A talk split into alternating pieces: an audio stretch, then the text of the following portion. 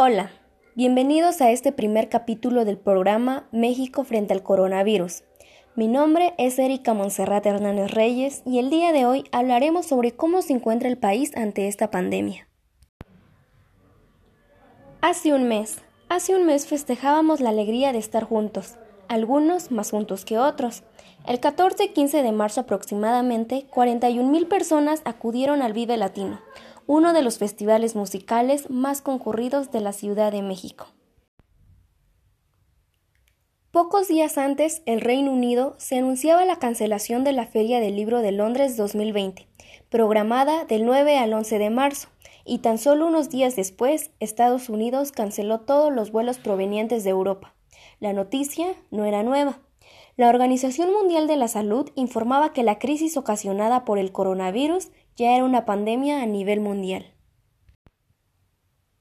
Pero a los mexicanos aún nos costaba trabajo creer que la ola del COVID-19 llegaría al país, y más aún cuando el presidente Andrés Manuel López Obrador diez días después continuaba con un discurso de poca seriedad, incluso incitando a la población a salir y a seguir consumiendo en los negocios locales, pues para él el hecho de que México estuviera entrando a la primera fase de la pandemia no significaba motivo de angustia. Es triste, muy triste ver que las calles en México siguen llenas, que la gente se sigue saludando de beso y abrazo, y que los mexicanos seguimos haciendo memes y riéndonos del tema. Con lecciones aprendidas en otras partes del mundo, el 23 de marzo inició la jornada del distanciamiento, acompañada de la suspensión de clases presenciales, para lo que se establecieron protocolos de educación a distancia, y la suspensión de actividades no esenciales, medida que le pegó a trabajadores informales y a pequeños negocios.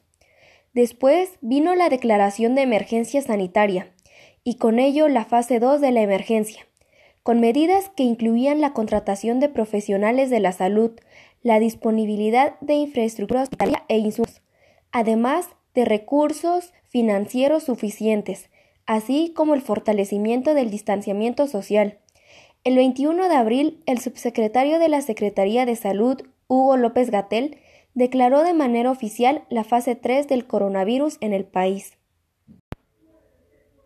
Hasta el día de hoy, 20 de mayo del 2020, el continente americano es el más afectado hasta ahora, con un total de 605.498 casos positivos.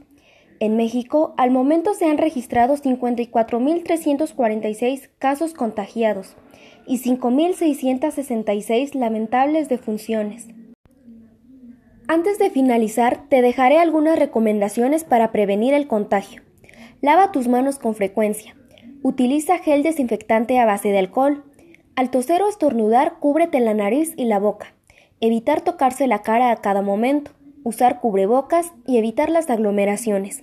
Sigue las recomendaciones del Ministerio de Sanidad y de las autoridades sanitarias de tu comunidad.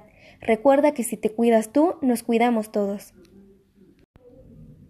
Sabemos que no todos podemos quedarnos en casa. Hay gente que vive al día, gente que debe seguir trabajando para llevar comida a su familia.